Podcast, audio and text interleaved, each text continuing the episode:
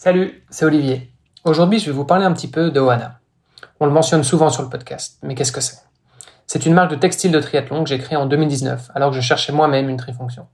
Impossible de trouver quelque chose à mon goût, et surtout dans quoi je me sens suffisamment à l'aise pour enchaîner les trois disciplines pendant plusieurs heures. J'ai alors décidé de créer ma propre trifonction.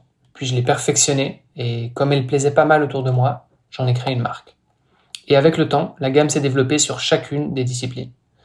La majorité des produits sont conçus avec des matériaux naturels ou recyclés en Europe. Alors si vous voulez tester la marque ou si vous êtes tout simplement curieux, rendez-vous sur www.oana.boutique. La taille ne convient pas C'est pas grave. Les retours et échanges sont 100% gratuits. Petite anecdote, la marque a été créée via une campagne de crowdfunding en 2020. Ça veut dire qu'on conçoit et on perfectionne chaque produit avec nos athlètes. Donc si vous avez des commentaires, des suggestions ou des questions, écrivez-moi sur la page contact du même site www.ohana.boutique.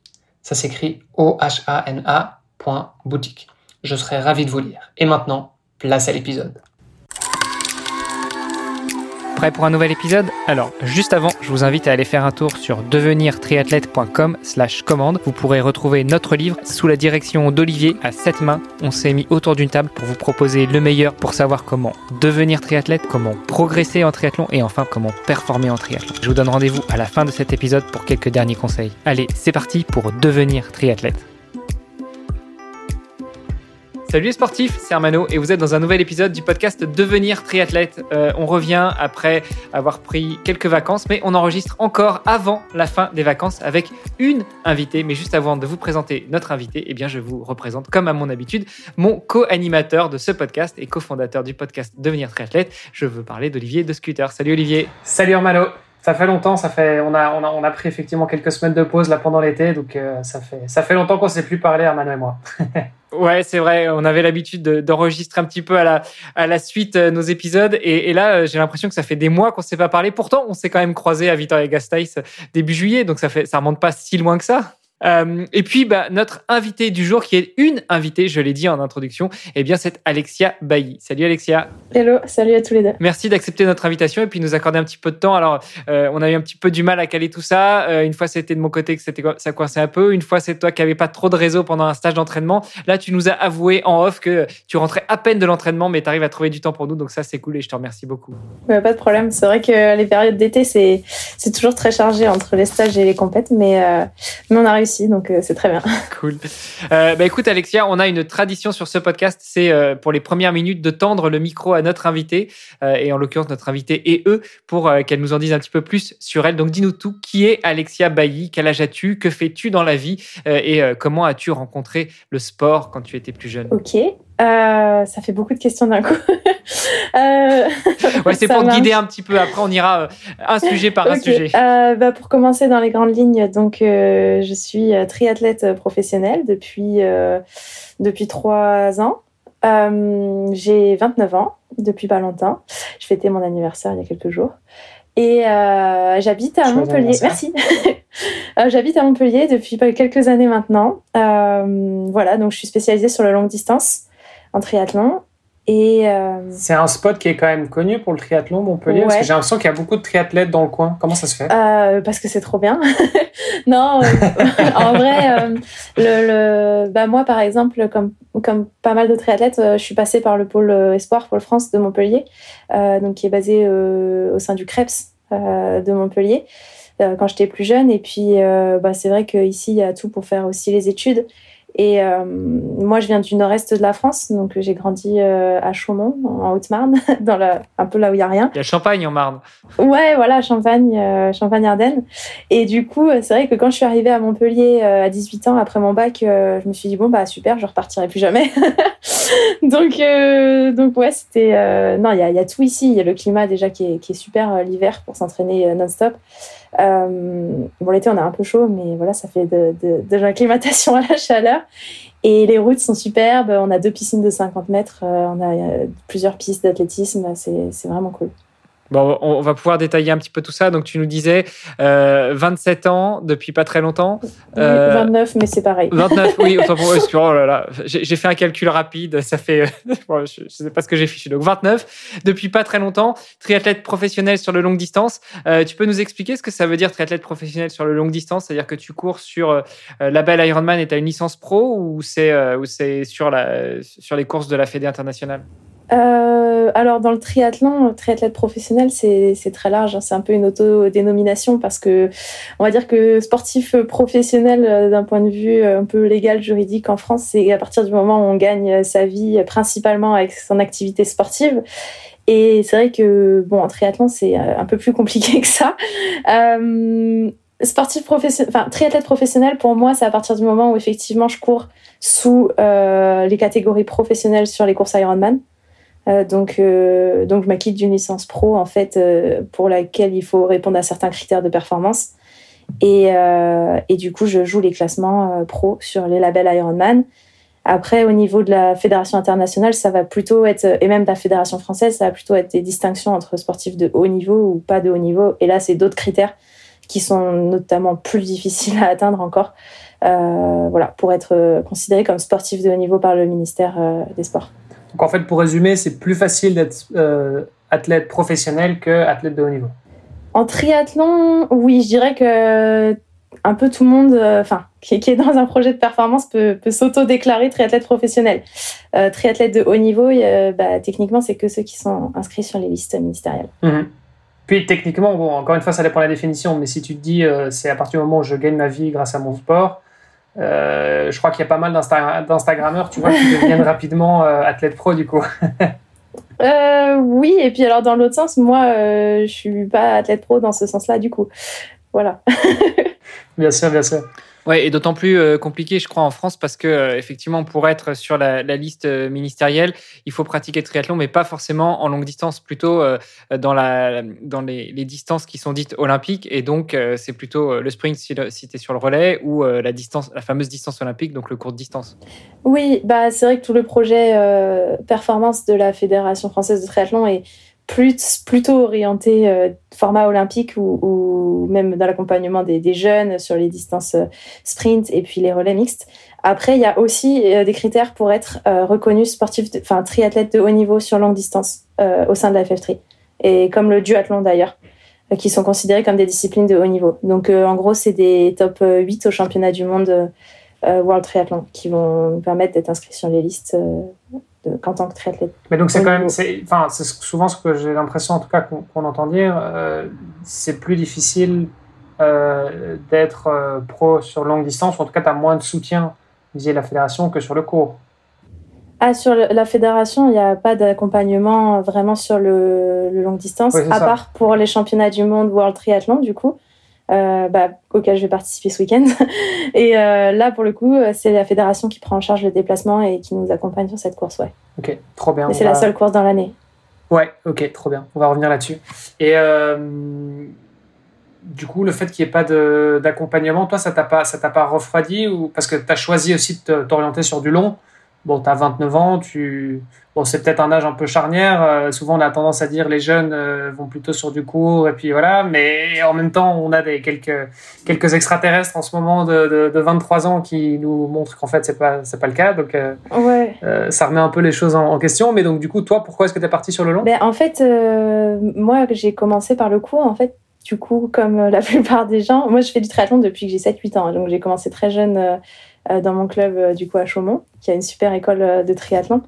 Et euh, j'ai suivi un peu le cursus classique, donc j'ai fait les France Jeunes, euh, j'ai fait des podiums sur les France Jeunes, ça m'a permis d'intégrer le pôle espoir à Montpellier euh, ensuite. Et euh, c'est vrai que là, j'étais très encadrée par la fédération, j'étais donc sur les listes euh, espoir. Euh, il y avait des stages, des regroupements nationaux assez, assez fréquemment, c'était cool. Et, mais c'est vrai qu'après, quand je suis passée du coup dans la catégorie espoir, c'était bah, en termes de performance, c'est devenu plus difficile pour moi je pense que j'étais dans une période aussi où bah, il y avait beaucoup de choses à gérer avec les études, euh, l'autonomie, euh, la majorité. Et, euh, et du coup, ça s'est un peu moins bien passé. et en fait, j'ai, comment dire, les, avantages ont des inconvénients en face, c'est-à-dire que bah, accompagnement veut dire pression aussi.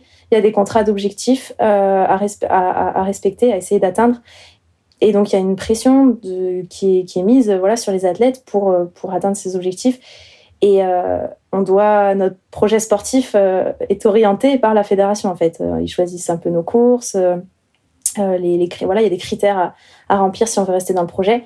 Et tout ça, c'était devenu lourd. Et c'est très lourd, d'ailleurs, pour les gens qui sont aujourd'hui encore aussi en, équipe de France olympique. Et donc, en fait, moi, à un moment, j'ai fait le choix d'arrêter. Plus ou moins, j'ai carrément arrêté pendant deux ou trois ans le triathlon en compétition quand je suis partie travailler notamment euh, à l'international. Donc, j'ai travaillé euh, en Suisse et puis après un an et demi en Allemagne.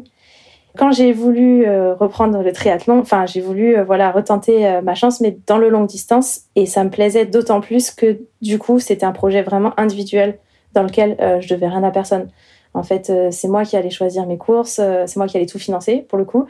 Euh, mais voilà, c'est vraiment une approche différente. Et je pense que c'est ce qui séduit aussi les athlètes qui, qui gagnent en, en maturité après parce que euh, on, est, ben, on est plus libre et plus conscient de nos choix aussi. Je dirais c'est voilà, c'est un, vrai choix de notre part de, s'engager dans, dans, ce, dans ces projets de performance. Ok, c'est un, un, autre mode de vie alors du coup aussi. Euh bah, le mode l'entraînement c'est similaire hein. on s'entraîne tous les jours. Mais euh, mais oui les enjeux sont un petit peu différents. Bah on se met beaucoup de, pression et d'attente mais c'est nous qui sommes les les, voilà les, les seuls euh, responsables de, de notre de notre projet ouais. T'es un peu passé de, de salarié à entrepreneur d'une certaine manière C'est un peu ça. Ouais, ouais franchement, c'est un peu ça. Dans le longue distance, on est carrément euh, entrepreneur. Il y a tellement d'aspects à gérer que les gens n'imaginent pas. Ah oui, parce que as, tu dois gérer euh, tes relations avec tes sponsors. Ou tu as, as, un ou une manager aussi ou pas? Euh, non, non, non, non. Donc tu gères Moi, tout, quoi, de A à Z, de tout, ouais. tes sponsors, tes voyages, ta logistique, ta mécanique. Enfin, c'est. C'est ça aussi l'aspect médical, bah forcément l'aspect budget et l'aspect optimisation du matériel. Euh, et puis surtout savoir s'entourer euh, en termes de coach, euh, de préparation physique. et ça t'a pas fait peur, ça, à un moment De te dire, en fait, je suis en solo? Non. Non. non, parce que en vrai, je suis quand même bien entourée aussi dans, voilà, dans mon entourage, dans ma famille, mes amis, des gens qui, qui, connaissent le milieu et qui ont toujours été là. et puis aussi, bah, moi, justement, mon métier, c'est un peu le dans le sponsoring et les partenariats sportifs. Donc ça, c'est un truc qui qui me fait pas peur parce que bah, j'aime travailler dans la communication et tout. Donc au contraire, ça m'amuse pas mal cette partie-là. Après, ça prend beaucoup de temps, donc c'est plus une question de gérer ses, son emploi du temps et ses priorités euh, derrière. Oui, parce qu'on on va revenir aussi dessus, hein, mais euh, tu donc, as un boulot aujourd'hui, je sais pas si c'est du temps plein, mais tu es, es freelance pour l'instant, c'est ça, en marketing? Ouais, ouais, en, ouais, en communication et marketing sportif. Ok. Mais c'est carrément du temps partiel. On va dire que pendant la saison, euh, je travaille, j'essaie de, de, de me libérer un maximum de temps. Ouais, exactement. Je suis saisonnière. C'est saisonnière en fait. Okay. Euh, et donc du coup, ouais, ça te permet de, ça te permet de vivre après pour le reste de l'année et d'assumer euh, tes dépenses. Enfin, avec probablement aussi du sponsoring, je sais pas. Ouais, ça me permet de, de voilà d'avoir un, un, peu un filet de sécurité. C'est pas, j'ai pas un, voilà un salaire de, de quelqu'un qui bosse à temps plein, mais euh, ça me permet d'assurer mes arrières et, euh, et aussi de, de, penser un peu à autre chose. Des fois, quand, quand ça devient dur sur l'entraînement, j'aime bien avoir l'impression que je mets, voilà, je, je perds pas non plus tout mon temps et mon énergie dans, dans un, un seul truc parce que je trouve que c'est après, c'est un peu mon défaut aussi. Hein. Des fois, on me dit que je, devrais être plus engagée à 300% pour faire euh, du haut niveau. Mais euh, voilà, moi, c'est ma façon de garder un équilibre aussi, de garder un, pied dans le monde du travail. Euh, ça fait, ça rassure d'un point de vue financier et, euh, mentalement, ça permet aussi de, faire la, la, balance entre les deux. Ouais, ça, je suis tout à fait d'accord avec toi. Enfin, tu penses, tu penses aussi à autre chose, quoi. As d'autres. Après, d'un autre côté, euh, je vais carrément euh, contrebalancer ce que je viens de dire. Je pense que ça a une certaine limite pour atteindre le très haut niveau parce que euh, ça rajoute des grosses contraintes en termes de, temps et du coup ça bouffe beaucoup de temps sur la récupération et de, charge mentale aussi quand on a des trucs à finir et qu'on est hyper fatigué et que, notre cerveau il fonctionne plus et du coup des fois bah, c'est au détriment de l'entraînement et donc dans un monde idéal, c'est vrai que si j'étais, si j'arrivais à me financer à 100% pour le triathlon à travers euh, le partenariat et le, tu le ferais? et le, ouais, je, et les primes de course, je pense que je tenterais, je tenterais comme ça aussi, ouais, si je pouvais, ouais. Et parce qu'aujourd'hui, bon, sans rentrer dans les détails, mais, mais je veux dire, tu, tu vis en partie grâce au sponsoring ou bien c'est plus du matériel et des, les avantages que tu reçois? Non, moi, j'ai n'ai pas de contrat financier quasiment cette année. J'ai des partenaires qui m'aident beaucoup dans tout ce qui est matériel et qui commencent à me soutenir avec des, des aides, enfin des primes de, sur mes résultats. Donc, notamment. Oui, donc c'est vraiment tes primes de course plus tes primes sponsors. Et j'ai mon club qui, qui m'aide à financer ma saison aussi. Euh, donc en fait, euh, en gros, quand j'arrive en plus à faire des primes de course, bah voilà, je suis à l'équilibre sur euh, ce que je dépense sur une saison. Mais du coup, pour gagner, pour manger, quoi, ouais, ça, parce que, pour un peu d'argent supplémentaire, c'est pour ça que je travaille à côté, quoi. Et quand tu dis que ton club t'aide à financer ta saison, ça veut dire quoi financer une saison? C'est-à-dire boucler un budget de tout ce qui est lié à ton entraînement et à ton bien-être, on va dire, euh, sportif, c'est-à-dire aussi bien bah, le matos pour s'entraîner. Et quand on est triathlète, on a besoin d'une paire de chaussures, on a besoin de vêtements, on a besoin d'un vélo, on a besoin d'un casque. Enfin, on a besoin de choses euh, qui peuvent paraître assez bêtes, mais finalement, euh, quand on fait X heures d'entraînement par semaine, bah, souvent le matos, il faut le renouveler assez régulièrement. Donc, il y a cette partie-là. Il y a la partie alimentation, il y a la partie récupération, tu l'as dit. Donc, la récupération, ça passe par les frais de santé, les frais de kiné, les frais d'ostéo, les frais bah, éventuellement de préparation mentale. Est-ce que c'est ça, financer une saison, ou est-ce qu'il euh, il y a, d'autres choses? Est-ce que tu intègres aussi dedans, je sais pas, ton loyer, tes, euh, les pâtes que tu vas manger euh, tous les soirs, ce genre de choses? Non, non, non, pas encore, on n'en est pas encore là. en fait, moi, ce qui est intéressant, c'est que j'ai reconstruit mon... Voilà, c'est donc la quatrième année que, que, je, que je cours en professionnel. Et au début, c'était vraiment graduel. Donc mes besoins, en fait, ont augmenté au fur et à mesure des années, que mes résultats augmentaient aussi. Et, et donc, c'est assez concret. C'est clairement la première année, il me fallait un vélo de chrono. Euh, J'en avais pas. Euh, enfin, j'avais fait les championnats du monde amateur à Nice en, vélo de route. Euh, donc euh, voilà, je me suis dit pour gagner voilà les, les, les 5-10 minutes en vélo qui me manquent par rapport au pro, faut que je passe sur vélo de chrono. c'est le premier truc que j'ai demandé au Club des Sables et qu'ils ont été capables de, me prêter. Grâce au, magasin qui est partenaire du club. Donc là, c'était super, c'était une première étape. Ensuite, ça a été les frais de déplacement pour bah, payer la licence pro Ironman déjà, parce que c'est quand même 900 dollars par an.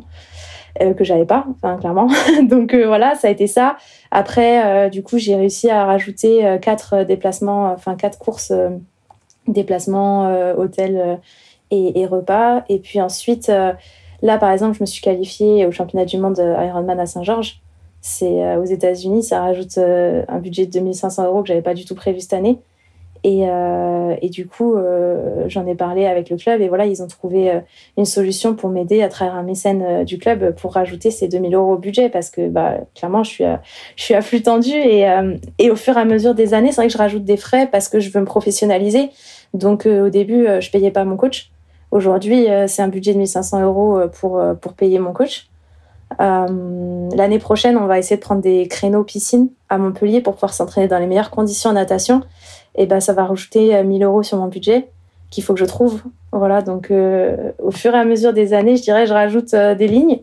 Et si je pouvais, là, les prochaines lignes que j'aimerais rajouter, c'est effectivement de la préparation mentale parce que c'est un, vrai coût. Et là, pour l'instant, bah, je me, je me, le finance pas. Mais voilà, des petites choses comme ça, ouais. Euh, je, produisais un, autre podcast qui s'appelait euh, Dans la vestiaire, euh, où justement l'objectif de ce podcast c'était d'en savoir plus sur les, sportives et les sportifs qui vivent d'eux et par leur passion. Et, la question que je me posais souvent c'était pourquoi en fait? Pourquoi t'infliger ça? C'est-à-dire tu, tu vas, enfin tu, tu tu essayes de trouver des missions pour bosser, pour pouvoir boucler ton budget. En même temps, tu te bats aussi pour avoir des sponsors, des partenaires, euh, pour essayer de, euh, de vendre ton projet à ton club qui va t'aider à, mettre au bout tous les, euh, tous les mois ou tous les ans. pourquoi t'infliger ça? Est-ce que c'est par amour du sport? Est-ce qu'il il y a d'autres raisons? Ouais, c'est une bonne question. Je me la pose souvent, surtout l'hiver. je, suis vraiment, moi, je suis, je suis, saisonnière à tout point de vue aussi au niveau mental. Hein. l'hiver, des fois, c'est un peu long.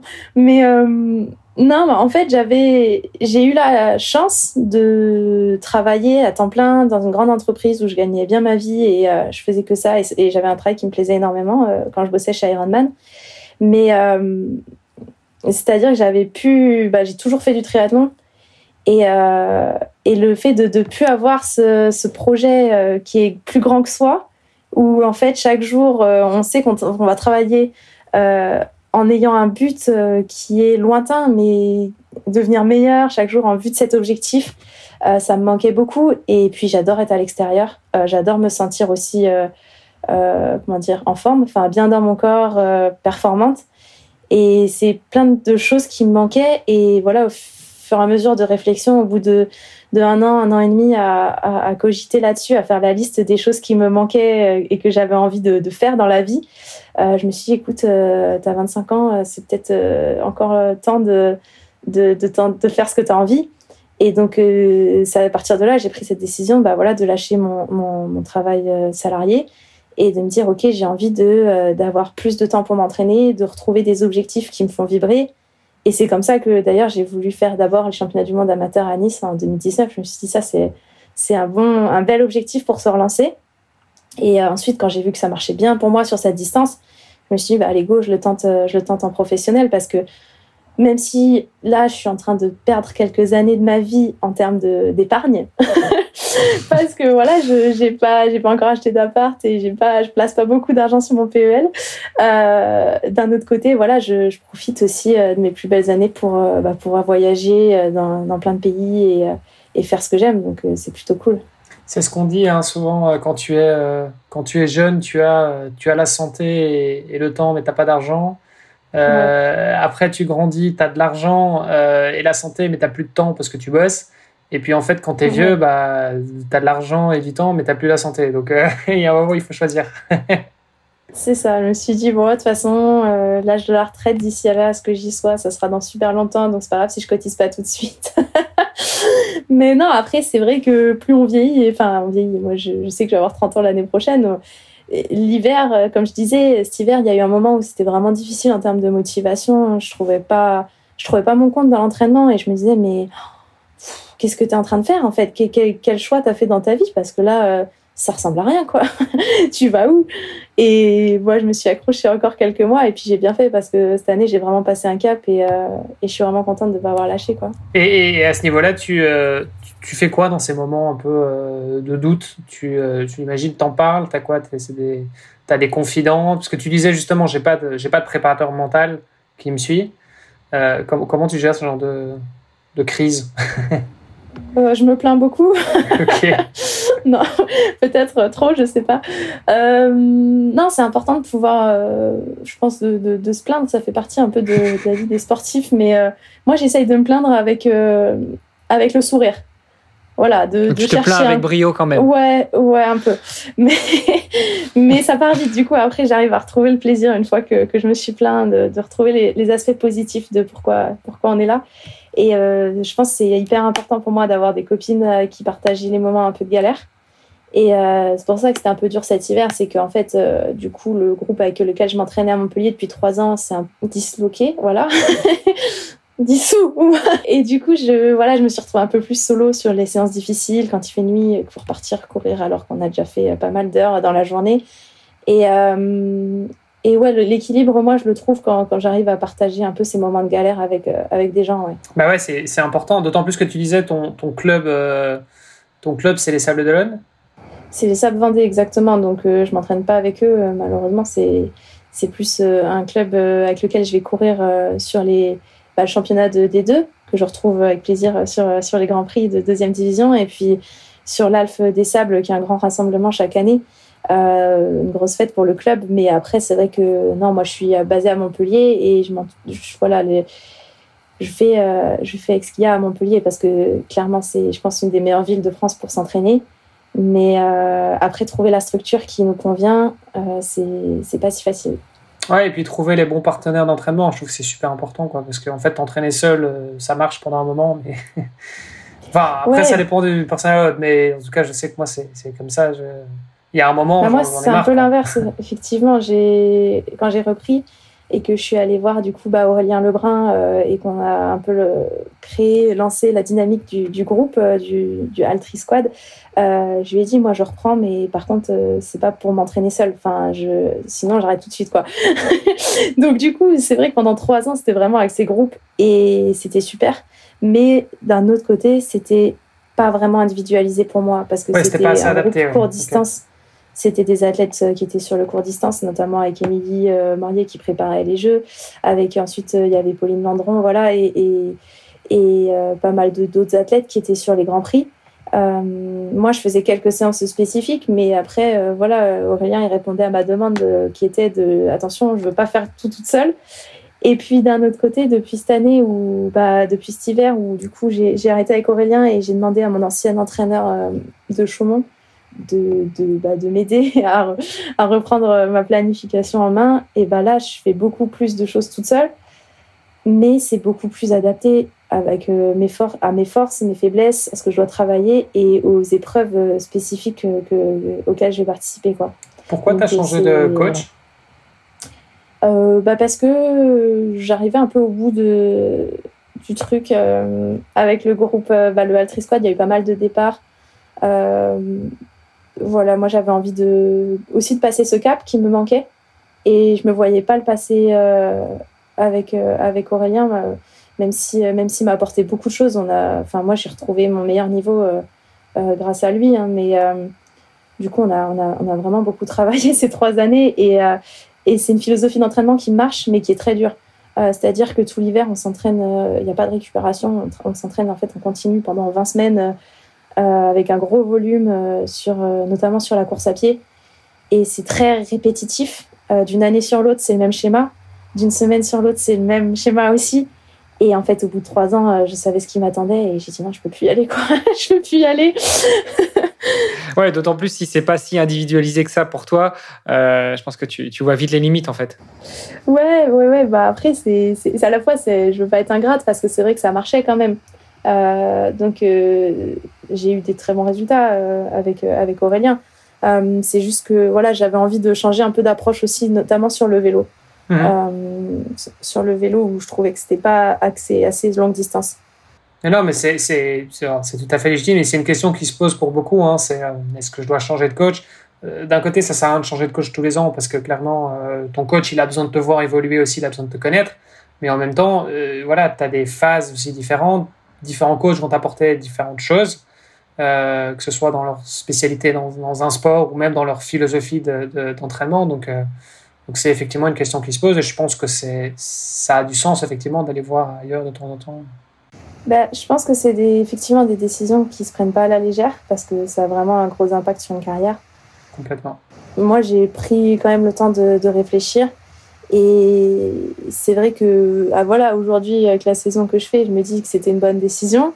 Mais voilà, il faut, il faut se faire confiance, il faut peser le pour et le contre et c'est sûr qu'il ne faut pas être impatient parce que ça se construit effectivement dans la durée, euh, une relation avec, euh, avec un entraîneur, euh, le temps de, de, mettre en place l'adaptation à la, la philosophie d'entraînement et puis, et puis aussi, comme tu disais, le fait d'adhérer au projet. Enfin, moi, ce qui m'a, je pense qu'il a aussi changé la donne avec mon entraîneur actuel, donc avec Stéphane Royer, c'est qu'il me connaît très bien et il sait aussi ce qui me manquait et c'est de donner de la légitimité à mon projet euh, de retrouver la confiance. Euh, et, et, donc, euh, ça, c'est ce qui m'apporte aujourd'hui, que, qui me manquait peut-être aussi finalement ces dernières années. Oui, je voulais, je voulais juste revenir rapidement sur, sur ta carrière pro, enfin, en, hors, hors athlétique. tu as, travaillé chez Ironman, c'était comment? Parce qu'on a eu Thibaut Vellard sur le, sur le podcast. Euh, le Big Boss, mais euh, ça fait quoi? Tu étais dans ses équipes à l'époque? Ou non, toi tu étais en Allemagne? Alors moi j'étais en Allemagne, j'étais basée à Francfort au siège européen. Et euh, Thibaut n'était pas encore là. Donc je veux pas. Il était encore chez ASO J'ai pas d'avis à donner. moi c'était c'était c'était à la fois super parce que j'avais un poste, bah, le poste que je voulais occuper. Donc j'étais responsable de l'activation des partenariats sur l'Europe.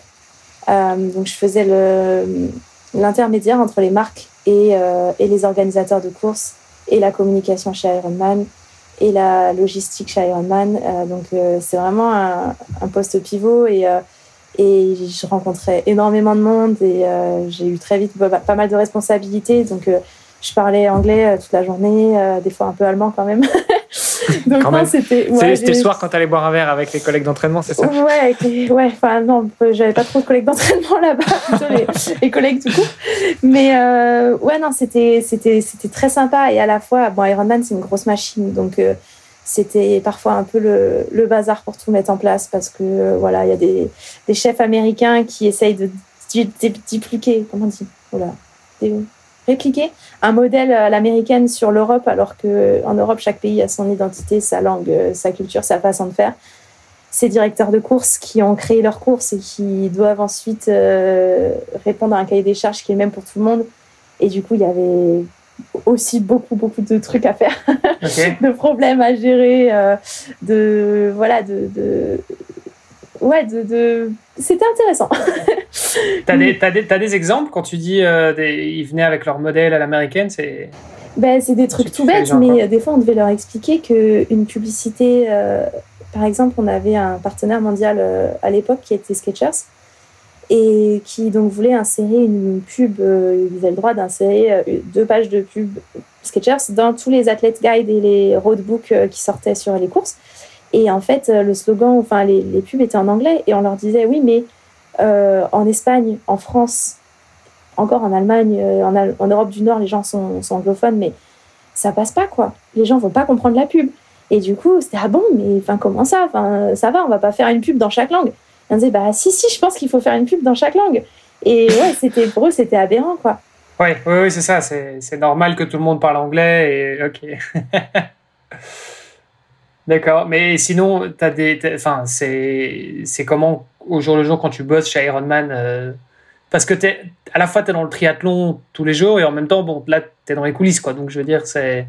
C'est tous tes collègues, c'est tous des triathlètes. Euh, vous parlez que de ça toute la journée. C'est non, ben non, non, justement, c'est ça qui est assez, c'est assez marrant, c'est que c'est pas forcément. Enfin, c'est pas tous des, des, grands passionnés de triathlon. Il y en a, ils se sont retrouvés là. Bah, surtout comme j'étais à Francfort, il y avait beaucoup de il y avait tous les services euh, comptabilité, euh, logistique, euh, merchandising, marketing. Et donc, c'est des équipes. non, des fois, il y a des gens qui, qui étaient là par hasard. Et c'était d'ailleurs assez cool, assez rafraîchissant de, de pouvoir parler d'autres choses. Après, sur les équipes opérationnelles, quand je me déplaçais sur les compétitions dans chaque pays, effectivement, là, c'est plus des, bah, les directeurs de course et les équipes locales sont un peu plus des passionnés, des, des, triathlètes, souvent eux-mêmes.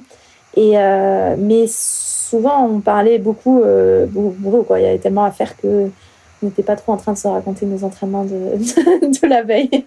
non, non, c'était euh, assez intense, très intense. Et comment, comment, comment on fait pour être partenaire d'Ironman euh, bah, Alors aujourd'hui, la politique, elle a un peu changé.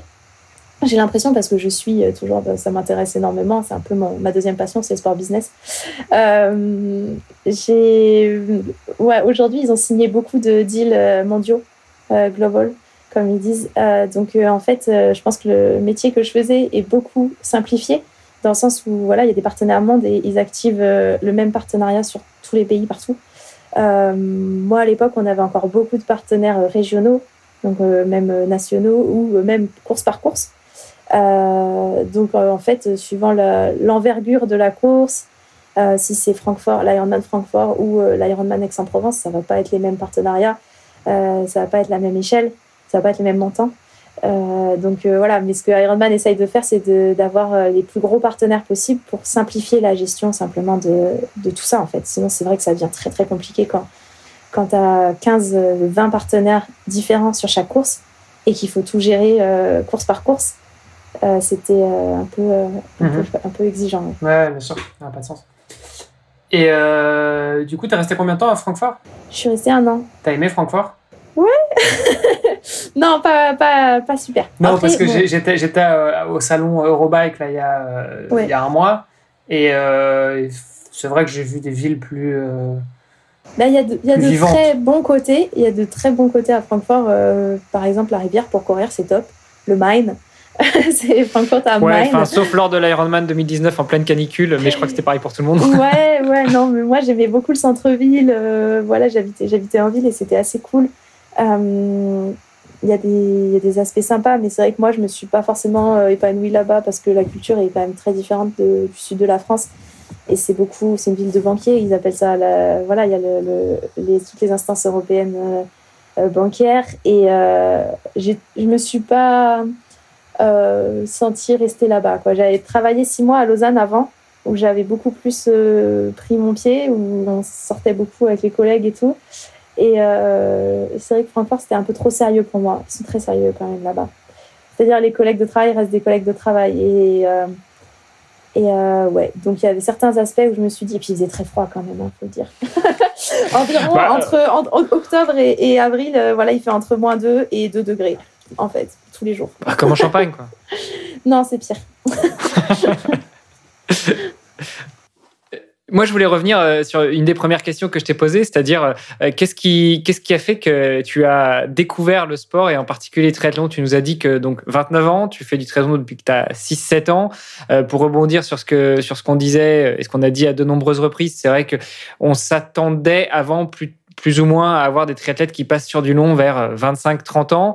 mais au final, quand tu regardes, si tu commences le triathlon à, 6-7 ans, bah, à 25 ans, tu as presque déjà 20 ans de triathlon derrière toi. Donc, qu'est-ce qui a fait que tu as découvert, enfin, comment tu as découvert le sport et en particulier le triathlon? Euh, Simplement parce que mon père en faisait. Et du coup, euh, c'est lui qui avait un petit peu impulsé le, développement d'une école de triathlon dans le club euh, de Chaumont. Et du coup, bah, il avait mis ma grande sœur. Et euh, du coup, bah, moi, j'ai suivi, je voulais faire pareil. Et en plus, c'était vraiment. Bah, Chaumont, c'est une petite ville, hein, il y a 20 000 habitants. Et donc, c'était un des clubs euh, les plus dynamiques, en fait, pour les jeunes. Donc, ça permettait de faire les trois sports en un. Et, euh, et en fait, c'était cool. Enfin, j'avais les copains au triathlon et on allait sur les compètes le week-end. Et, et c'est ça qui m'a plu et qui fait que j'ai accroché, ouais. Et, et, du coup, comment est-ce que tu es rentré après, justement, dans le, dans le côté un peu plus compétitif? Et puis, à quel moment tu t'es dit, bah, ça y est, je vais en faire un pan de ma vie professionnelle Mais plutôt très tardivement, euh, parce que j'ai retrouvé l'autre jour une coupure de, presse que ma grand-mère m'a envoyée. Euh, j'avais gagné un cross, euh, un cross UNSS académique et dans l'interview, il me demandait ce que je voulais faire plus tard et je disais ah bah le sport c'est bien mais je compte pas en faire mon métier. moi, je vais faire des études, je sais pas quoi. De toute façon, on peut pas être triathlète professionnel.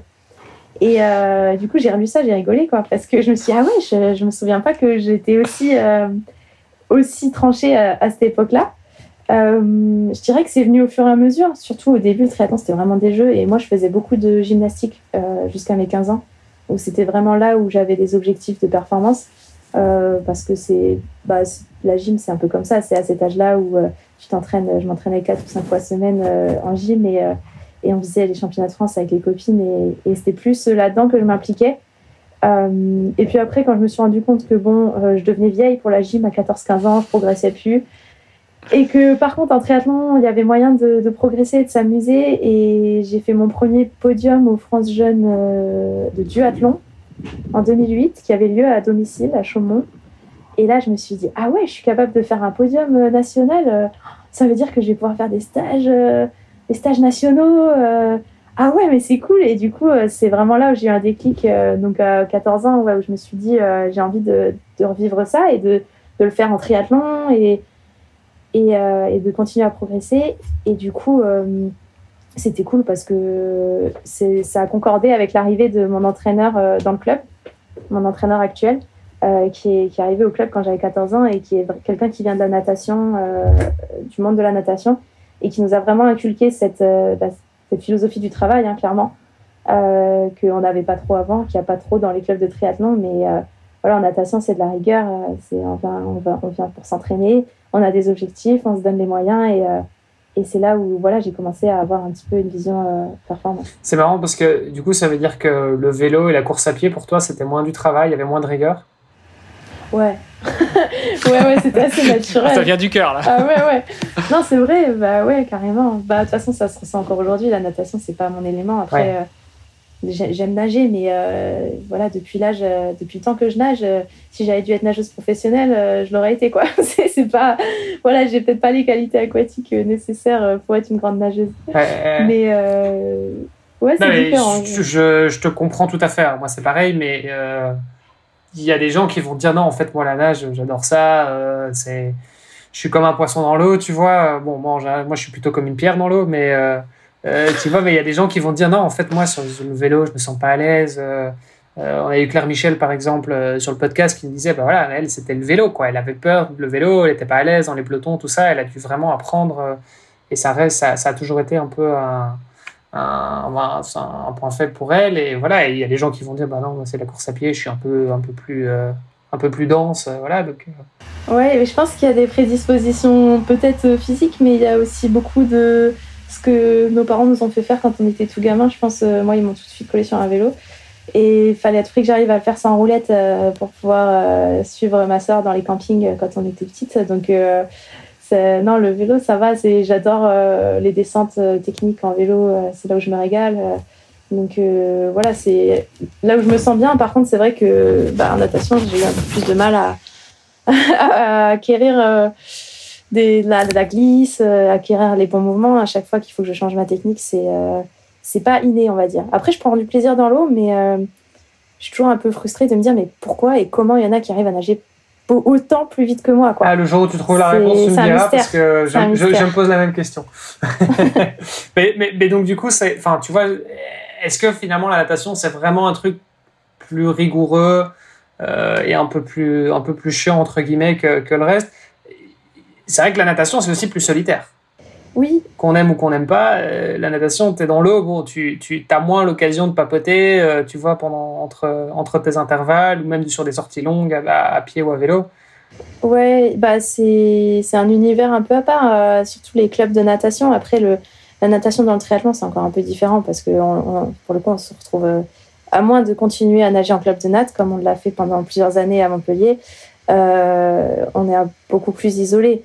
Mais euh, après, je dirais pas que c'est un sport solitaire quand tu es chez les jeunes. Au contraire, il y a tout le temps un groupe. Ça, c'est un sport qui se pratique vraiment en, groupe, hein, la natation. Mais tu parles pas beaucoup. tu écoutes le coach et après tu nages. Ouais, tu vois les pieds devant. ouais, c'est ça. bon. Mais ça crée des liens. Ok. Ok, ok. Et pourquoi c'est comment un club de natation? J'ai jamais fait de club de natation en tant que tel. J'ai fait des clubs de triathlon où vous êtes de la natte, mais pas de, de club de natation. C'est quoi l'ambiance dans un club de, de natte? Euh, bon alors, je vais pas faire de généralité. J'imagine qu'il y a toutes sortes de clubs de natation. On va avoir tous les euh, coachs de natte qui vont nous tomber dessus. non, pour moi, c'est ce que je disais, c'est la rigueur et les, les, valeurs de travail qui sont vraiment inculquées très tôt aux, enfants. En fait, on va pas te dire, oh bah t'as 7 ans, enfin t'as 7, 8, 9 ans, euh, c'est trop dur pour toi, sors. Non, non, c'est en fait l'entraînement, c'est ça. Euh, et tu le fais. Et mhm. comme tout le monde le fait, ce que je disais, c'est un sport de groupe parce que le fait que les autres euh, y arrivent, des fois, le, coach, il t'annonce des trucs, tu te dis, mais je vais jamais sortir de la piscine, en fait.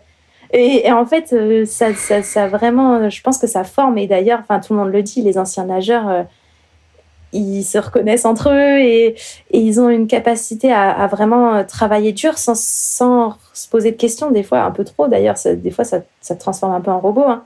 Ouais, puis Parce qu'il y, y, a des coachs qui te laissent pas de, de, libre arbitre, en fait. C'est très autoritaire, des fois. Et euh, tu apprends juste à, à, faire, quoi. Ouais, ouais, puis bon, tu fais des allers-retours dans une piscine, au final. Donc, euh, bon, sauf les quelques-uns qui font la nage en eau libre. Mais, mais sinon, c'est vrai que tu as un côté un peu, euh, tu dis, un peu robot, un peu hamster, quoi. Tu vois, c'est comme ça. Et en fait, il faut, que tu, faut que tu déroules ta séance et basta. Euh, et à la fois, à la fois, tu peux, enfin là, je vais, je vais un peu temporiser encore, mais tu peux tomber sur des coachs. Nous à Montpellier, euh, on, nageait avec Frédéric Delcourt, et qui est un coach qui est vachement axé sur le plaisir et du coup sur les sensations, sur voilà retrouver vraiment le plaisir dans, dans ce qu'on fait et, et c'est assez cool. Il n'est pas volume à fond comme comme pas mal de coachs et il est ouais c'est j'adore nager avec lui. Quoi. À chaque fois que j'en peux plus de nager, je lui dis ah, il faut qu'on nage ensemble parce que il me redonne vraiment le, le, smile là-dessus. Quoi. Cool. Et en même temps, c'est vrai que sur le, euh, la cape et le vélo, c'est plus difficile de. Enfin, tu vois, si tu forces quelqu'un euh, à courir euh, alors qu'il ne le sent pas ou qu'il n'est pas. tu vois, potentiellement, tu as, as, des blessures beaucoup plus rapidement. le vélo, j'imagine qu'il y a un moment, enfin, ça, potentiellement ça peut être dangereux aussi, tu vois. Je veux dire, piscine, au pire, bon, bah, t'es claqué, à moins, que tu, à moins que tu te noies tout seul dans ta piscine, mais je veux dire, pour, pour arriver là, il faut, y aller quand même, tu vois. Il y, a, il y, a, des blessures aux épaules après pour les nageurs. Ouais, hein, c'est vrai. C'est vrai qu'il y a des blessures, mais je veux dire, il y a quand même beaucoup moins de blessures du fait que ce soit un, sport porté dans un environnement assez controlé. Mm. Tu as quand même beaucoup moins de blessures. Chez les jeunes. Ouais. C'est pour ça que c'est un des sports où les entraîneurs ils y vont fort avec, euh, avec des jeunes qui ont 10-12 en ans. Parce que euh, voilà, ça ne fait pas de, trop de dommages physiques. Après, des fois, il peut y avoir des dommages mentaux aussi quand même. Oui, c'est vrai. On peut en parler si tu veux. Moi, ça va. J'étais pas en club de natation quand j'étais petite, donc euh, c'est. Ok, bon, tout va bien. Euh, ok, donc toi, c'était plutôt le vélo à la base. Euh, c'est ce que tu kiffais le plus. Puis la course à pied, puis la natation, ça, on l'aura compris. Après ton premier podium, justement, en, junior, si j'ai bien suivi, enfin en, UNSS. Donc, l'UNSS, pour ceux qui ne sont pas français, c'est le sport scolaire. Euh, et, c'est le moment où tu dis, ah oui, donc effectivement, je, peux faire des podiums, je peux m'éclater et ça peut marcher. quels, quels, ont été tes, tes objectifs suivants? Est-ce que ça a été de continuer à t'entraîner pour construire un projet professionnel euh, autour du sport, enfin pour construire un projet sportif, ou est-ce que ça a été à tout prix euh, cette recherche à nouveau de la sensation de remonter sur un podium? Non, je pense que c'était un peu tout en même temps. C'était de euh, bah, c'était beaucoup impulsé aussi par l'entraîneur hein, qui, voilà, en début d'année, nous demandait de définir nos objectifs cette année et donc on visait, voilà, la meilleure performance possible sur les France jeunes, ce qui rythmait un petit peu l'année. Il y avait les France jeunes de duathlon, de triathlon et puis ensuite d'aquathlon en été. Et puis si on était assez bon, on était sélectionné pour les France de Ligue. Donc c'est une compétition par euh, équipe de région. Et, euh, et voilà, c'était les objectifs euh, de l'année. Et moi, ce qui me plaisait, c'était d'aller à l'entraînement, de retrouver mes potes et de passer des bons moments ensemble. Et des fois, plus c'était dur, plus, plus on passait des bons moments parce qu'en fait, après, on en reparlait, on se disait Ah, tu te rends compte, tu te rappelles quand on a fait ça? Ouais, moi j'ai cru que j'allais mourir. et après, on partait en stage euh, sur, les, sur quasiment toutes les vacances scolaires et c'était des aventures de ouf parce que voilà, on avait 15-16 ans et euh, nos parents, ils nous, ils nous, lâchaient pendant deux semaines euh, et on partait avec le coach dans le Jura, dans le sud de la France. on s'est fait pas mal, pas mal de souvenirs comme ça et, de belles aventures. C'est marrant parce que dans, ce que tu racontes, euh, on sent déjà depuis le début beaucoup de maturité en toi. Et, euh, euh, en fait, on n'a pas tellement l'impression que, pour, je te cite tout à l'heure, tu disais que tu gâchais quelques années en termes d'épargne ou autre, mais, mais d'un autre côté, tu prenais beaucoup de plaisir. Et même là, quand tu parles de, ta jeunesse de sportive, certains gamins pourraient dire ah, bah, c'est bon, les vacances, c'est pas pour aller soit à l'école, soit pour aller faire du sport. Et, à l'inverse, toi, justement, tu t'éclatais a priori à partir en stage. Et ça, c'est je trouve ça euh, super encourageant aussi pour euh, les éventuels jeunes ou les parents de jeunes qui nous écoutent. Ah ouais, mais moi, j'aurais rien voulu faire d'autre en fait. pour moi, c'était le but euh, d'avoir des vacances, c'était de pouvoir partir en stage avec les copains parce que voilà, on pouvait aller dans des nouveaux endroits. Des fois, on dormait dans des, dans des trucs, des trucs sympas. Quand on a fait nos premiers stages en Espagne, il y avait les buffets à volonté le matin, on était fous. Donc euh, non, c'était à chaque fois c'était des super euh, super aventures. Ouais, j'ai jamais vécu ça comme une contrainte. Et, est-ce que euh, justement dès, ces premiers stages, dès tes plus jeunes années, est-ce qu'on vous inculque aussi déjà un petit peu à, prendre soin de votre sommeil, de votre alimentation, de tous les à côté de l'entraînement du sportif qui va faire parfois la différence entre un, bon sportif ou une bonne sportive et, et celui ou celle qui excelle bah, C'est vrai que euh, le sommeil et le repos, c'est un truc euh, ouais, que on savait très rapidement qu'il fallait faire attention parce que sur des semaines de stage, euh, encore quand c'était les périodes d'année scolaire, moi, j'avais pas d'horaire aménagé, donc je m'entraînais 10-12 heures par semaine maxi. Mais en stage, c'est vrai qu'on montait à, à, 25 heures facilement. Et ouais, si on commençait à faire les fous la nuit, à aller toquer à la chambre des garçons, le lendemain, ça se passait pas super bien l'entraînement. Déjà, on se faisait défoncer par le coach, on se tapait des, des, des, 1500 mètres chrono. Et, euh, ouais, puis j'imagine que tu commences ta euh, journée avec la natation, donc en plus, quand ça pique dans l'eau, c'est pas facile, quoi. Ouais, ouais, ouais, non, c'était. Euh, t'apprends assez vite. Après, quand t'es jeune, euh, bon, des fois, tu peux ne pas trop te reposer, ça passe quand même. Mais en tout cas, c'est quelque chose que, bah, comme je disais, je pense dans la natation qui, qui nous inculque assez, assez rapidement et euh, notamment aussi les étirements après l'entraînement. Euh, voilà, le fait de, bien s'échauffer, enfin, pas faire non plus n'importe quoi. Euh, et bon, maintenant qu'on a, on a passé un petit peu tes, jeunes années en revue, je voulais passer un petit peu avec toi le, palmarès, enfin tes, tes, résultats, tes différents résultats. Comment est-ce que tu, tu montes en puissance? Comment est-ce que tu abordes ça? Et puis, encore une fois, je reviens un peu sur la question du début, c'est qu'est-ce qui Qu'est-ce qui a fait que euh, tu t'es dit que le triathlon longue distance, tu pouvais euh, faire ta place, tu pouvais faire ton trou et, comment tu abordes les, résultats euh, jusqu'à présent? Bah, En fait, moi, j'ai vraiment construit ça étape par étape. Donc, comme je disais au début, c'était vraiment retrouver une forme physique au tout début. Ensuite, le, plaisir d'avoir des, des, objectifs quand même importants en préparant des grosses compétitions. Puis ensuite, voilà, ma première année professionnelle, c'était de voir si j'arrivais à, à, être dans la course, à jouer des top 10. Euh, et en fait, tout vient étape par étape parce que c'est vrai que au début, tu peux pas non plus tout de suite avoir, à part ceux qui ont de la chance, mais le meilleur matos. Donc, euh, euh, tu progresses au fur et à mesure de tes résultats, tu as du meilleur matériel et puis tu as plus d'expérience aussi de, de la distance parce que c'est vrai qu'au début, moi, faire des alphes, ça me paraissait un truc de ouf. J'avais jamais couru 21 km de ma vie. Et, et donc, appréhender tout ça. Et en fait, je pense que ma vision de me dire, bah, en fait, c'est possible euh, voilà, d'avoir ce statut de professionnel et puis de commencer à, à, essayer d'avoir des sponsors et puis de, de trouver de l'aide pour ton projet sportif, c'est vraiment venu graduellement quoi, au fur et à mesure de, de, mes résultats où je me disais, ah ouais, là, j'ai fait, moi, j'ai réussi à faire 5 euh, sur un alpha, ça commence à, ça commence à causer, quoi. Donc, euh, en fait, mais c'est toujours ce, cette histoire de légitimité aussi qui, qui bah, moi, qui me, peut-être qui me bloque un peu, mais euh, ouais, qui, qui m'a guidée aussi. Ouais. On parle du fameux syndrome de l'imposteur alors du coup? Oui, oui, on peut en parler. Carrément. Non, on laissera, on laissera ça à ton futur euh, préparateur ou ta future préparatrice mentale. euh, et, et, du coup, après, euh, une fois que tu, les, les, résultats commencent à être là, euh, est-ce que tu te fixes déjà des, des milestones, des objectifs Te dire, bon voilà, si je fais un top 10 ou un top 5, je passe à l'étape suivante Ou est-ce qu'au contraire, tu prends un petit peu comme ça vient et puis, et puis à un moment, tu vas te poser la question est-ce que je continue plutôt que de dire est-ce que je vais à l'étape suivante? Bah clairement, moi l'étape euh, que j'attendais, c'était de monter sur un podium. Ça fait plusieurs années quand voilà, je donnais mes objectifs, je disais euh, bah, le but c'est de me qualifier au championnat du monde Ironman euh, à terme, enfin d'ici 2-3 ans. J'avais dit ça au début quand j'avais présenté mon projet au club des Sables Vendée et de monter sur un podium en professionnel. Je m'en je m'en suis rapprochée au fur et à mesure, mais c'est vrai que c'est pour ça que c'était un peu dur cet hiver, c'est que je me suis dit mais ouais, ça fait trois ans que vraiment je m'implique de plus en plus et j'ai toujours pas, j'ai toujours pas eu ce fichu podium, quoi. Et est-ce que j'en suis capable finalement? Parce que je m'entraîne beaucoup. Euh, je, voilà, je mets, je mets ce qu'il faut et bah, peut-être que c'est pas pour moi et qu'il faut que je passe à autre chose.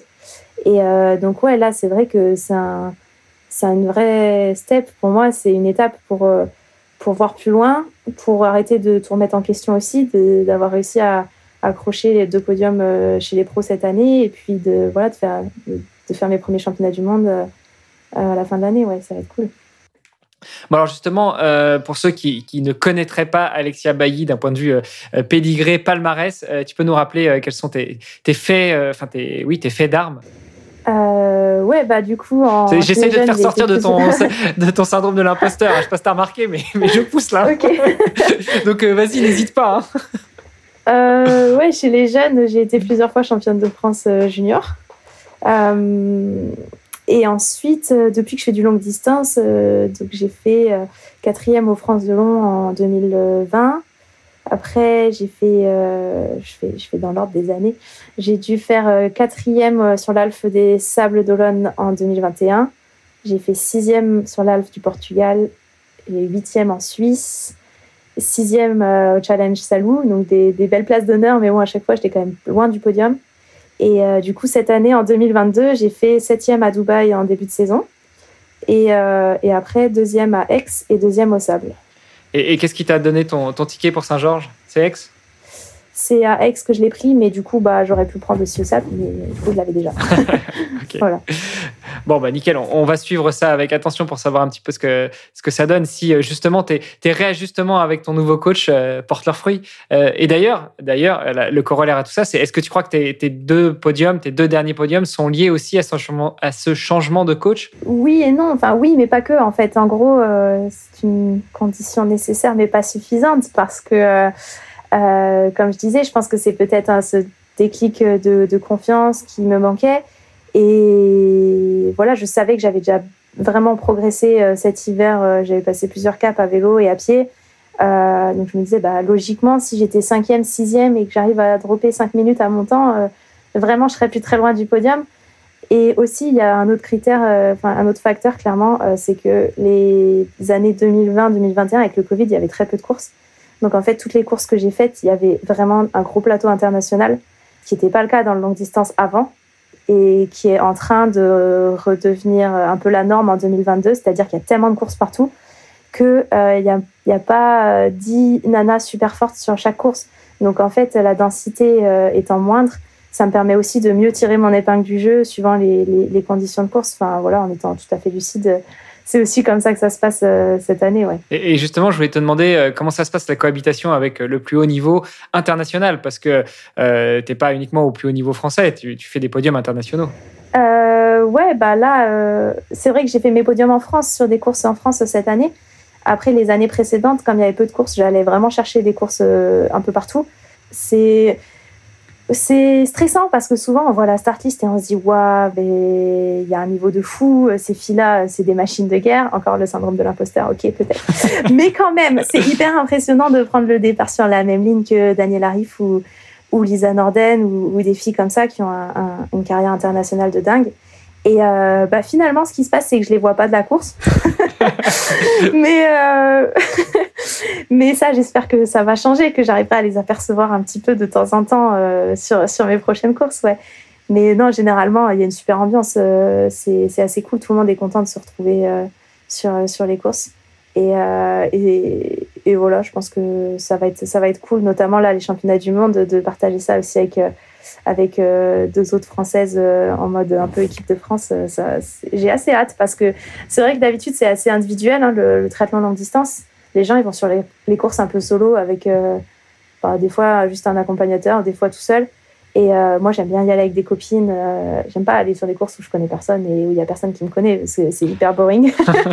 donc, donc non, j'essaye de, de, retrouver un peu de, de comment dire, d'effet de groupe et de euh, ouais, d'effets positifs euh, de, partager ça à, plusieurs. Ouais. Ah, c'est cool que tu puisses trouver à chaque fois des accompagnateurs, mais euh, c'est vrai que pour beaucoup de triathlètes amateurs, on va faire un Ironman, même un semi en général.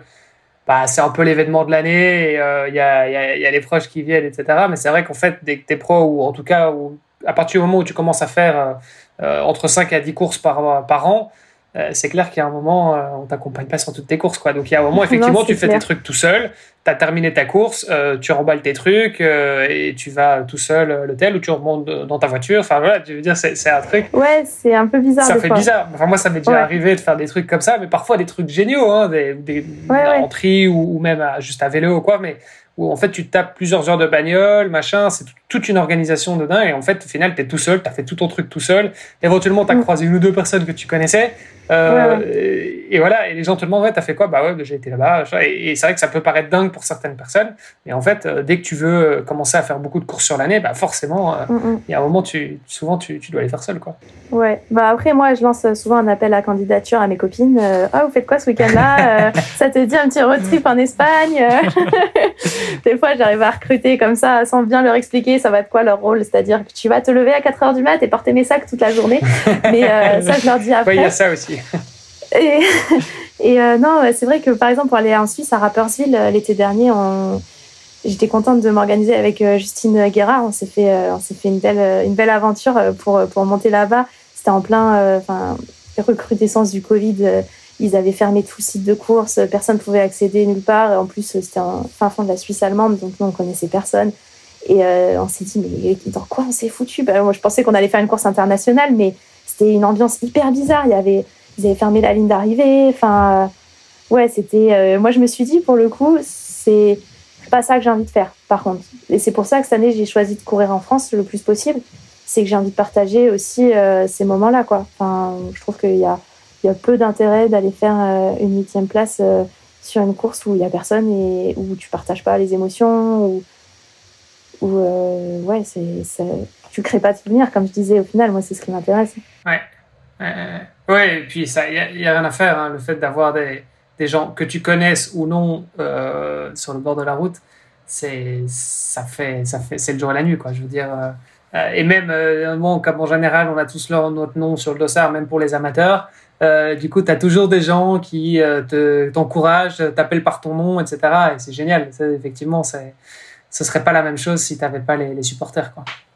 Et, pour compléter côté euh, côté spectateur, c'est pas mal aussi quand tu y vas pour suivre plusieurs amis, euh, parce que là on l'a vu cette année, on était à, à Vitoria. Enfin, moi j'y étais en tant que spectateur, euh, encourager dix copains, dont l'ami Olivier, euh, plus que encourager une seule personne, c'est sympa aussi en tant que spectateur. Donc peut-être qu'il faut que. Ah oui, sinon c'est un peu long le longue distance hein, à suivre sur le tracker Ironman.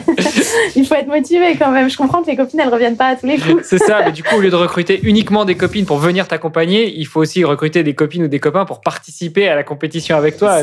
C'est sympa aussi pour les spectateurs. C'est vrai. Ouais, ouais, c'est vrai. Ouais, et, du coup, euh, maintenant que tu as, as avancer sur la construction de ton projet euh, sportif, de ton projet, de ton projet professionnel. Euh, quelles sont tes prochaines étapes? Alors, on imagine des podiums, des, résultats en championnat du monde, évidemment, mais, mais, mais plus concrètement, comment est-ce que tu vois la suite à, court et moyen terme, voire long terme? Parce que euh, on n'y pense pas forcément, mais c'est vrai qu'un sportif ou une sportive n'a pas forcément une durée de vie de 40, 50 ans au plus haut niveau comme, comme un projet professionnel. Ouais, bah là, c'est vrai que j'essaye de me dire que euh, voilà, il faut que je me laisse, il euh, faut que j'arrête de remettre tout en question à la, fin de l'année. Euh, non, j'espère là pouvoir continuer à progresser, notamment dans la hiérarchie mondiale. En fait, il y a un truc qui, qui, est super qui se passe en ce moment, c'est les courses organisées par le PTO, donc qui sont vraiment en train de révolutionner un petit peu le modèle pour les triathlètes professionnels longue distance aujourd'hui. Et donc, euh, ils ont créé euh, notamment la Collins Cup qui aura lieu ce week-end, euh, mais aussi les Open. Donc, il y, aura, il y a eu le Canadian Open, il y aura l'US Open en septembre, et l'année prochaine, il y en aura quatre au total dans l'année.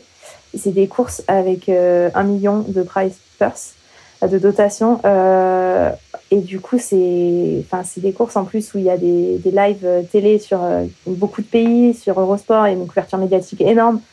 Et en fait, ça devient des courses que tu as absolument envie de faire un jour dans ta carrière, euh, autant que les championnats du monde Ironman, mais qui finalement sont assez euh, euh, restrictifs parce qu'il n'y a qu'une course. Et, et, et, ça permet pas d'en vivre. Enfin, les, les prize money sur Ironman sont quand même un peu dérisoires sur certaines courses par rapport à, au fait qu'on ne peut pas en faire toutes les semaines et que et ça ne nous permet pas de vivre en tant qu'athlète pro. Donc, euh, par exemple, à Dubaï, il y avait, euh, il y avait 2500 euros à gagner pour, euh, et il y avait l'argent jusqu'à la cinquième place pour un plateau international de fou. Quoi. Il y avait Daniel Arif, Laura Philippe, Christian Blumenfeld, qui ont battu des records du monde et tout pour 2500 euros, sachant que le voyage coûtait 1500 euros. Donc, enfin, c'est des trucs où des fois, c'est vrai que c'est difficile à croire. Et là, avec le PTO, euh, en fait, ils offrent une, une, chance aux athlètes pros de, de clairement de, de, voir les choses autrement. Et donc, le but pour moi, ce serait d'accéder à ces courses. Il faut rentrer dans le top 40 ou top 50 mondial.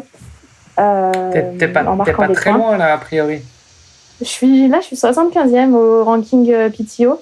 Après, bon, c'est la façon dont ils attribuent les points qui est un petit peu euh, mystérieuse encore aujourd'hui, mais on verra si j'arrive à, améliorer mon score et euh, sur, euh, sur les prochaines courses de cette année et puis essayer de, de grappiller quelques places. Bah, t'es déjà, es déjà dans le top 100, c'est quand même euh, c'est pas rien. c'est déjà ça. c'est super. Le top 100 du PTO. Mais c'est super d'avoir cet outil aussi pour mesurer sa progression, clairement. Parce que, comme je disais, des fois, les courses, comme la densité n'est pas la même à chaque fois, on a vite fait de, de se dire Ah, bah j'étais meilleur là. En fait, bon, non, tu fais troisième, mais clairement, c'était pas la performance de l'année, quoi. Et euh, grâce à ce, à ce, ranking, bah, tu vois euh, un peu plus clairement euh, où tu te situes dans la hiérarchie mondiale. Donc c'est assez cool, ouais. C'est l'occasion peut-être justement de, de, le redire, mais euh, on, a, on a un blog assez fourni sur le site devenirtriathlète.com et euh, Kylian, qui, qui, rédige pas mal d'articles, a, a, expliqué un petit peu en large, en, long, en large et en travers ce qu'est le PTO, ce qu'est le classement et, euh, et notamment bah, quels, quels, sont les, quels sont les tenants et les aboutissants d'être classé au PTO. Donc si vous voulez jeter un petit, un petit coup d'œil, n'hésitez pas à taper devenirtriathlète.com et puis à chercher PTO, vous, vous en saurez plus. Et, et donc du on coup, en avait pas mal parlé avec Dylan Mania aussi dans aussi, du podcast. Ouais. Euh, mais pour nous, ça change la donne, en fait. Hein, clairement, c'est une reconnaissance euh, internationale de, de, ce qu'on essaye de faire. Quoi. De, voilà, il, il, classifie les courses. Enfin, c'est quelque chose qu'il n'y qui, avait pas avant. Et, euh, et vraiment, c'est vraiment top. Le PTO, c'est très, c'est bon, très américain, nord-américain en tout cas. tu disais qu'il allait y avoir plusieurs Collins Cup l'année prochaine. Il y en aura en Europe aussi? Alors, il y aura Juste la Collins Cup, il n'y en a qu'une, euh, et c'est en Europe d'ailleurs, c'est en Slovaquie. mais les, les Open. Non, pardon, les Open, excuse-moi. Ouais, ils se sont basés sur le, le système un peu des, du tennis. et en gros, ils veulent en faire un en Europe, effectivement, un en Asie un en Amérique du Nord et un oui parce que c'est très américain. Du coup il y a Canada et il y a Amérique du Nord et il y a États-Unis. Voilà exactement. Mais euh, non ça va ça va venir. Et puis ils sont c'est quand même très international. C'est géré par un, board d'athlètes euh, venant d'un peu partout. Donc euh, l'Europe aujourd'hui c'est c'est pas une nation d'ailleurs. C'est c'est une force très présente dans le ranking PTO et et euh, non, je pense que clairement, on n'est pas en reste et euh, ils font beaucoup de choses pour nous ici. Même, euh, par exemple, la première année où j'étais pro, j'ai participé. Bah, les France, c'était sur le Tri Games de Cannes-sur-Mer, qui est une orga indépendante. Et donc, le PTO a travaillé avec les Tri Games pour offrir justement cette course avec des standings assez élevés en termes de, com, en termes de, sécurité sur les parcours, de branding, un petit peu de marketing et bah, du coup de prix. Euh, de récompenses euh, qui étaient euh, à la hauteur de ce qu'on peut attendre d'un championnat de France et qui n'avait jamais été le cas en France avant. Et donc ça, c'est grâce au PTO qu'on a eu enfin un championnat de France un peu digne de ce nom, en fait, qui donnait envie, en fait. Tiens, et toi qui es un peu dans le, sport business, c'est quoi le modèle du PTO il, se finance comment? J'ai écouté des podcasts là-dessus pour essayer de comprendre. C'est assez complexe. ouais, je suis pas archi sûre. Je crois que c'est un système d'investissement un peu américain, un peu bizarre. C'est un, un fonds euh, où c'est des des c'est pas des c'est des investisseurs qui ont placé de l'argent beaucoup d'argent euh, dans ce truc, mais en plus en mode euh, ils attendent pas forcément de retour. C'est pas des actionnaires. donc c'est plus du mécénat. Non, pas non plus. En gros, ils misent sur le fait que le sport va exploser dans 5 ou 10 ans et qu'ils auront des retours sur investissement du fait d'avoir porté le sport. Parce qu'ils ont investi dans d'autres, ils ont peut-être d'autres. je dirais c'est moitié business, moitié charity en gros. Ouais, c'est ça. Non, mais en fait, je veux pas dire n'importe quoi. Il faudrait vraiment écouter Sam Renouf. Euh, il fait plein de podcasts pour expliquer le, pour, expliquer tout ça. Donc, euh, je je veux pas euh, dire n'importe quoi.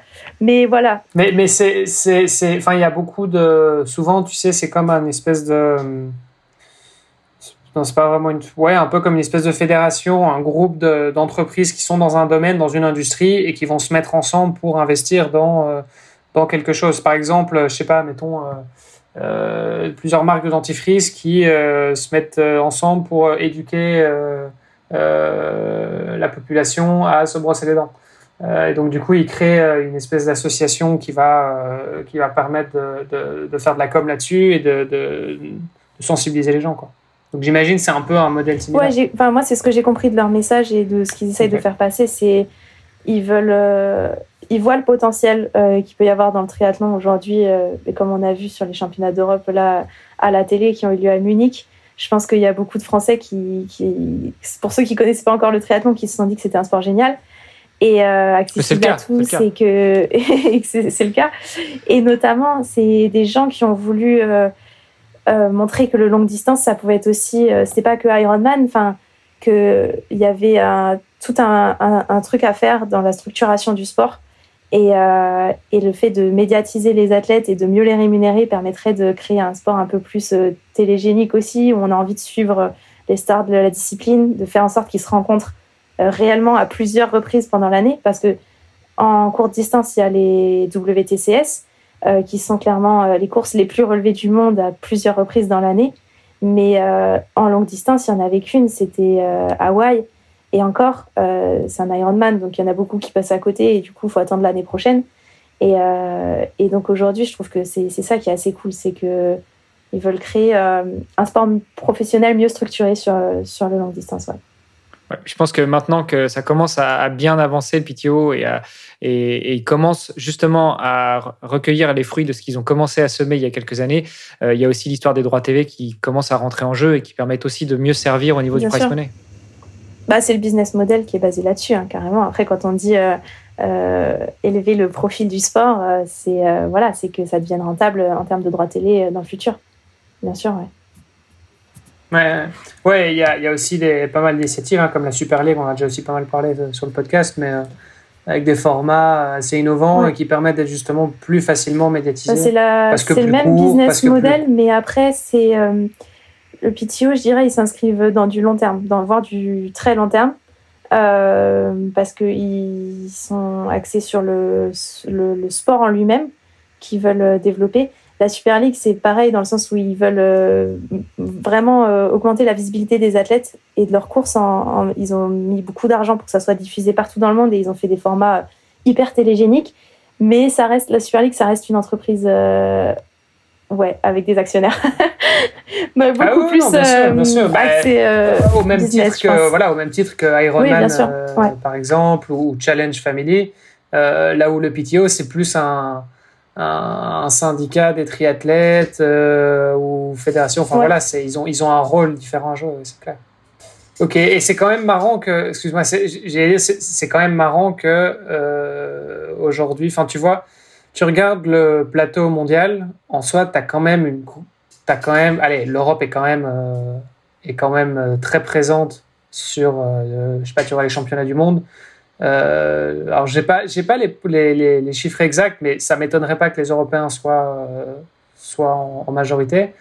et pourtant tu vois, Ironman, c'est américain, PTO, c'est américain. Euh, as quand même, enfin, même si euh, ils sont très présents ici en Europe, c'est des initiatives qui sont euh, qui viennent des États-Unis. Euh, ouais, c'est vrai. Après, je pense que le longue distance a une plus grande histoire aux États-Unis, effectivement. Il y a eu le, le, le, les courses sans drafting, en fait.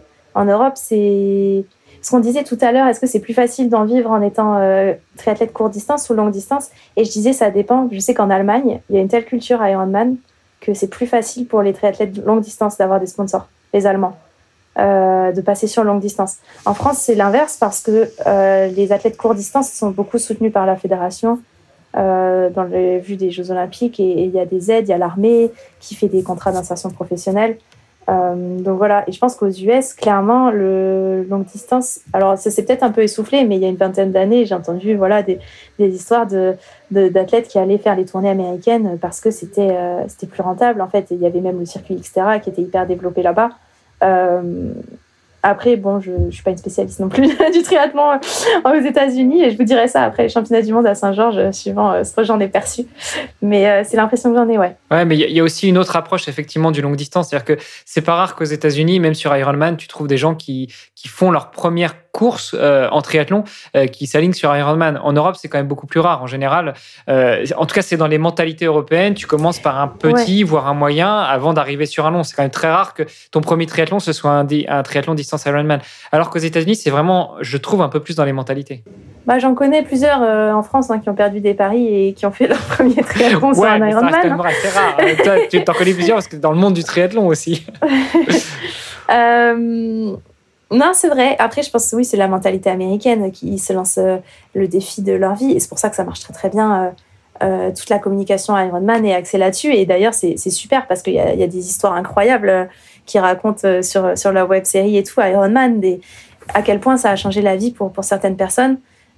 qui avaient des maladies chroniques, qui étaient, qui souffraient d'obésité ou qui, qui reviennent des grands brûlés aussi, enfin, qui se sont donné ce but-là dans leur vie, qui n'avaient jamais fait de sport avant et, euh, c'est un truc de ouf, la force du sport euh, à ce niveau-là. C'est vrai que c'est le fond de commerce de Ironman, mais ça reste, euh, des choses hyper puissantes.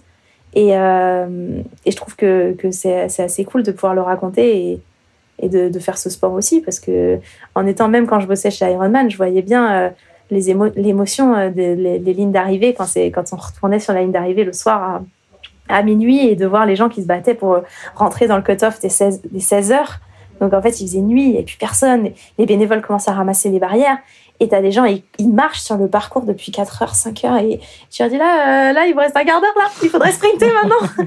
et voilà, quand ils le, quand ils le font, c'est la folie parce qu'il y a encore y a tout le monde qui attend sur la ligne d'arrivée. Et, euh, et c'est assez ouf de, pouvoir, euh, pouvoir faire vivre ça. Moi, c'est pour ça que j'adore travailler dans l'événementiel sportif aussi. tu m'as redonné des frissons là. Ah.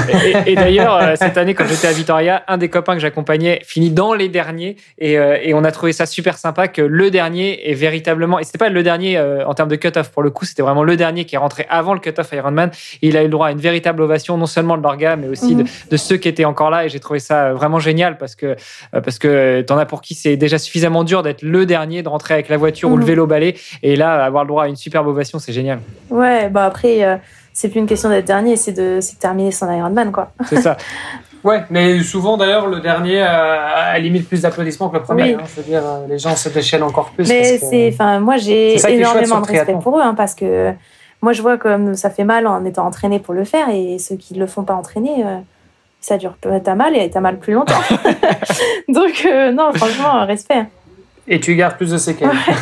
bon, alors du coup, tout ça pour dire qu'on n'a pas forcément répondu à la question initiale qui était euh, quels sont tes objectifs à moyen ou long terme? Comment tu te vois après le sport? Ah, Après le sport? Oui, c'est vrai. J'avais oublié cette partie de la question.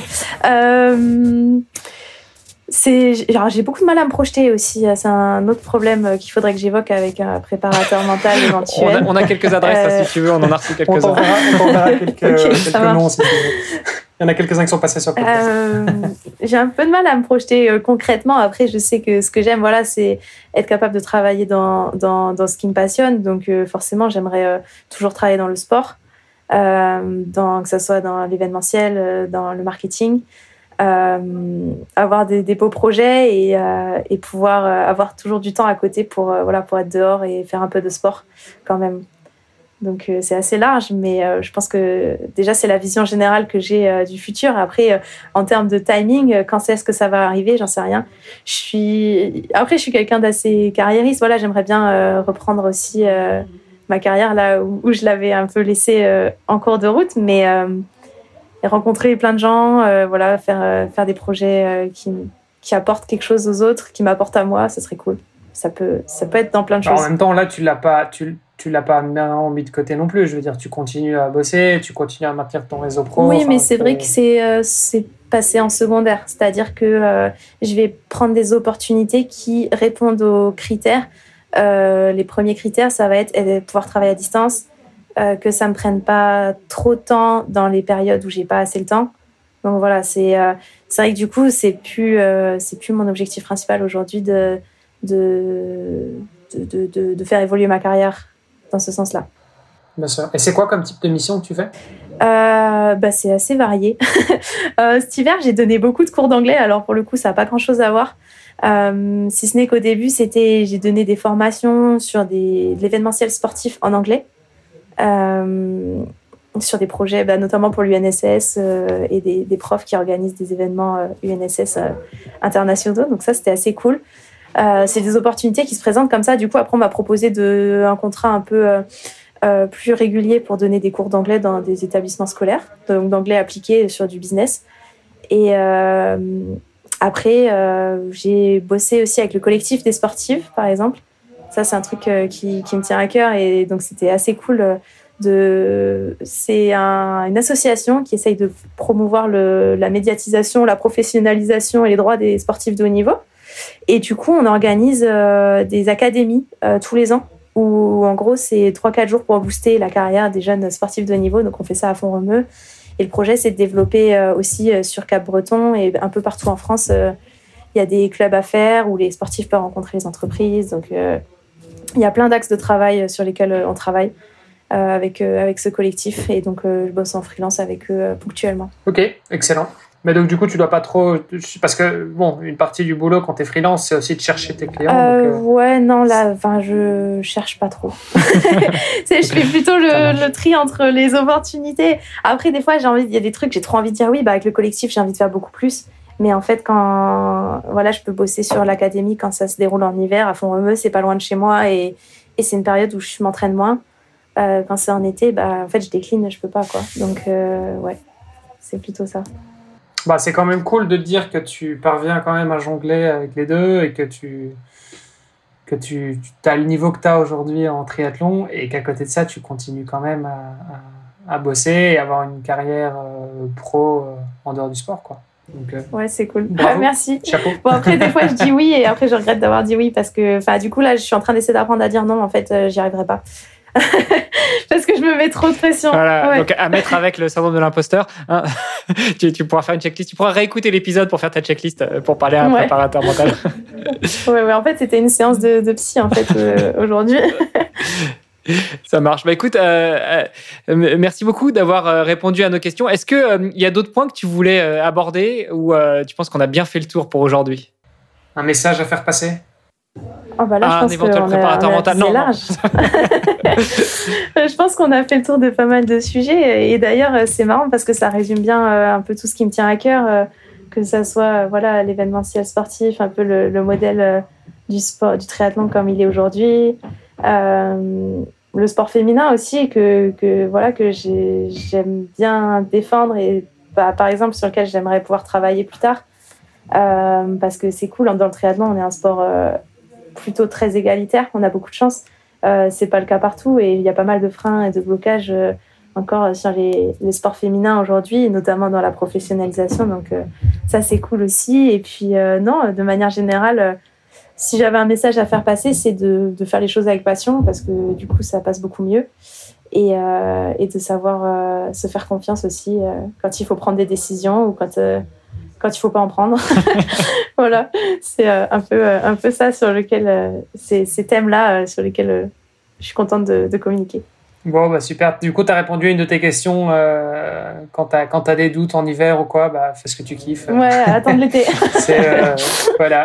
Euh, et, et, justement, si on veut continuer à échanger avec toi, quel est le, le meilleur moyen? Où est-ce qu'on te retrouve sur Internet? Euh, Sur Internet, je suis beaucoup sur Instagram, mais j'y passe beaucoup trop de temps. donc voilà, n'hésitez pas. Faut apprendre à dire non, Alexia, de... faut apprendre à dire non.